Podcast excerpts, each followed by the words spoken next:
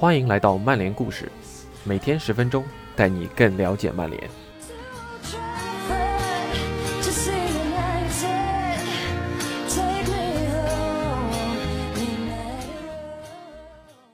自从索尔斯克亚接手曼联帅位以来，相信大多数人都有一种感觉：曼联的状态不稳定。当你认为球队最近几场结果和表现都不错，应该进入稳定轨道的时候，下一场比赛准会打你脸。而当你对球队失望至极，下一场强强对话只求侵略的时候，他们又能带给你惊喜以及新的希望。回望前几年的利物浦，似乎也是这种劫富济贫的套路。所以，我们现在是稳健的走在重建道路上吗？索尔斯克亚本人对此又是怎样的看法？天空体育专访索尔斯克亚，必须让曼联有更稳定的表现。来源：Sky Sports。作者 Nick White，本文翻译依旧来自吴文博 ATZ。我现在很兴奋，索尔斯克亚笑着对天空体育说道。当时曼联负于大巴黎才过了不到四十八小时，这场失利让红魔的出线前景再生变数，并最终导致了欧冠小组赛的出局。不过，这位曼联主帅仍然抱有积极的心态。他解释说，自己兴奋的原因是现在的阵容不缺选择，而且自己也看到了球队的提升。球队本赛季开局不利，输给大巴黎并不是本赛季的第一次挫折，也最终让曼联付出了惨痛代价。但索帅坚持认为，球队正处在上升期。他说道：“你总会不断的探索提升球队的办法。”我们也知道自己还有很大的进步空间，但是我觉得我们已经做出了一些正确的决定，让这支球队和这家俱乐部都能从中受益。我们完成了一些引援，他们也给球队带来了积极的影响。作为主帅，你永远不可能百分百满意，你永远会对球队有更高的期待。你时刻都得记住，身在曼联就意味着最高要求。最高的位置才是我们应该在的地方。当然，这只有等到赛季结束，你才知道自己的工作完成的如何。不过就目前来看，我们正在积分榜上攀升，比赛表现也越来越好。北京时间十二月十八日凌晨，曼联客场三比二拿下谢菲联之后，少赛一场的情况下，落后排名第二的热刺两分。而落后榜首的利物浦是五分，暂时排在英超第六。我也知道人们都在说我们的状态太不稳定了，我也不会为此做太多的争辩。但是如果回想一下上赛季联赛重启后，甚至是冬窗结束后的成绩，我们是英格兰表现最稳定的球队之一。索尔斯克亚表示：“当然，惨败给热刺确实挺难看的。”那场比赛我们少打一人，而且我们基本没有季前阶段可以备战。外界短时间内是不会忘记那场一比六的。不过，所帅的观点倒是值得多留意一下。从今年一月冬窗结束算起，曼联在英超联赛中以十四胜六平三负拿到四十八分的成绩排名第二，仅有利物浦同期比曼联抢到了更多的积分。但是也只是多了两分，而如果从索帅两年前接手曼联开始计算，曼联的联赛积分能排在第三。索帅说，在谈论球队稳定性时，你要看的不只是两三场比赛，而是十场、二十场、三十场乃至四十场。利物浦和曼城过去这两年的表现非常优异，这两支球队仍然领先我们太多了。但是我始终希望曼联能在最佳之列。我们也取得了长足的进步，即便是走入低谷，也不会像之前那样低迷。而且我们的上限还那么高，这说明我们正在正确的轨道上。过去的两年时间里，所率的球队一直被批评只会一招鲜，只要你能防住他们的反击，你就能搞定他们。但是从费尔南德斯到卡瓦尼。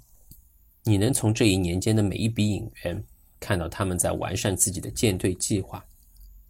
最新一次的球迷论坛上，三德子承诺还会在继续之后的转会窗里给予所帅财力支持。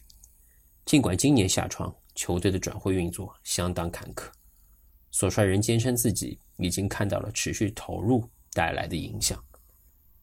想想同南安普顿的比赛，我们一度零比二落后，当对手手握两球的领先优势时，你就不能指望有反击解决他们了。但是我们成功的利用其他的进攻手段击败了他们。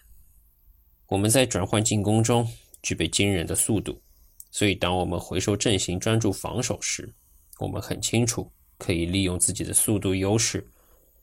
不过，我们也希望整场比赛都能踢得主动一些，占据上风。布鲁诺来到球队后，我们可以更频繁地击溃对方防线了。之后，我们又引进了范德贝克。他的跑动、禁区周围的决策和空间意识都是非常棒的。还有卡瓦尼，他是禁区强点，也让特莱斯的传中有了很大的发挥空间。所以你能看到，我们正在搭配一套多样化的阵容，让我们能够用不同风格的战术面对比赛。更令人期待的是，这些球员自身还有提升空间。其中大多数球员都还处在可以大幅提升战力的职业生涯阶段。曼联球迷当然希望能在本赛季的剩余比赛中看到这样的提升。索帅表示，他的球队已经在有球和无球状态下都取得了进步。我觉得我们的压迫做得越来越好了，教练组为此安排了非常出色的训练课。这不单和球员的战术意识和体能状况有关，还与球员的比赛态度有关。看你有没有想要主动出击的心思。我们的阵容不乏天赋，如果还能做好压迫，那么以后自然会收获不错的结果。逆转圣徒和铁锤帮的比赛，就是说明索帅迷下阵容意志品质的最新范例。这支球队当然有缺点，在梦剧场。那场输给大巴黎的比赛也能看得很清楚，但是曼联已经是英超历史上逆转获胜、获取积分最多的球队了。即便从上赛季初算起，曼联也是在落后状态下抢回积分更多的英超球队。我当然也有自己想贯彻的价值观，我希望能在球员身上看到，其中之一就是永不放弃，不论比分是零比二。或零比五，还是二比零或五比零，都不能提前放弃比赛。我希望球员们面对那样的艰难情况，依然能够做出正确的决策。球队里也有越来越多足够坚强的球员，他们不在乎场上是什么局面。现在整支球队的精神面貌不错，球员们都知道我们能继续在积分榜上攀升，这赛季也有机会为奖杯而战。曼联仍需改善自己的防守。本赛季前九轮联赛，他们已经丢了十六球。面对大巴黎和莱比锡，他们也让对手早早的取得了进球。而索帅在对阵大巴黎的那个半场没有换下弗雷德的决定，也引发了质疑。但是经过近几个转会窗的招募后，曼联的阵容深度肯定是好多了。每一次选定比赛大名单，我都会感到头痛。难度很大，更不用说敲定首发了。你可以带上二十个球员出征参赛，但是看到球员列表时，你又必须决定哪些球员不必去，真的很难。对于主教练来说，这是这份工作最糟糕的部分之一。你得告诉某一名球员，为了球队的利益考虑，他不能进入比赛大名单或者首发阵容。这个问题在曼联的中场表现得尤为突出。本赛季，索帅尝试过调整，尝试过狠心取舍，但是还是没能找到同时让博格巴、费尔南德斯和范德贝克共存的办法。这是很多球迷十分期待的画面，但是索帅必须兼顾阵容实力和攻守平衡。在这个漫长的赛季里，他们也许会有机会一起出战几场比赛。也许我们能找到那个合适的体系，让他们在场上共存。但是除了他们，我们还有马蒂奇、麦克托米内和弗雷德，你得考虑他们给球队带来的平衡，所以要照顾到攻守平衡。你很难看到我们同时让他们都不在场，至少得保留下一位。他们都是球队中的重要一份子，当他们获得出场机会时，就看他们自己能否拿出出色的表现了。在场上保持专注度，正是索帅希望其他攻击手能从卡瓦尼身上学到的宝贵财富。三十三岁的卡瓦尼在圣玛丽球场贡献两射一传。索帅表示，曼联之所以会签下卡瓦尼，他的态度和能力有同等的重要性。曼联希望他能成为格林伍德、拉什福德和马夏尔的导师。我希望他能在多方面给予他们帮助。首先就是他的生活方式和职业态度，可以告诉年轻人，在整个职业生涯中如何爱惜自己的身体。当然还有场上的帮助，他们可以看看卡瓦尼是如何跑动的，他是怎么诠释中锋这个角色的，如何和后卫对抗，如何拿球，如何冲进禁区得分等等。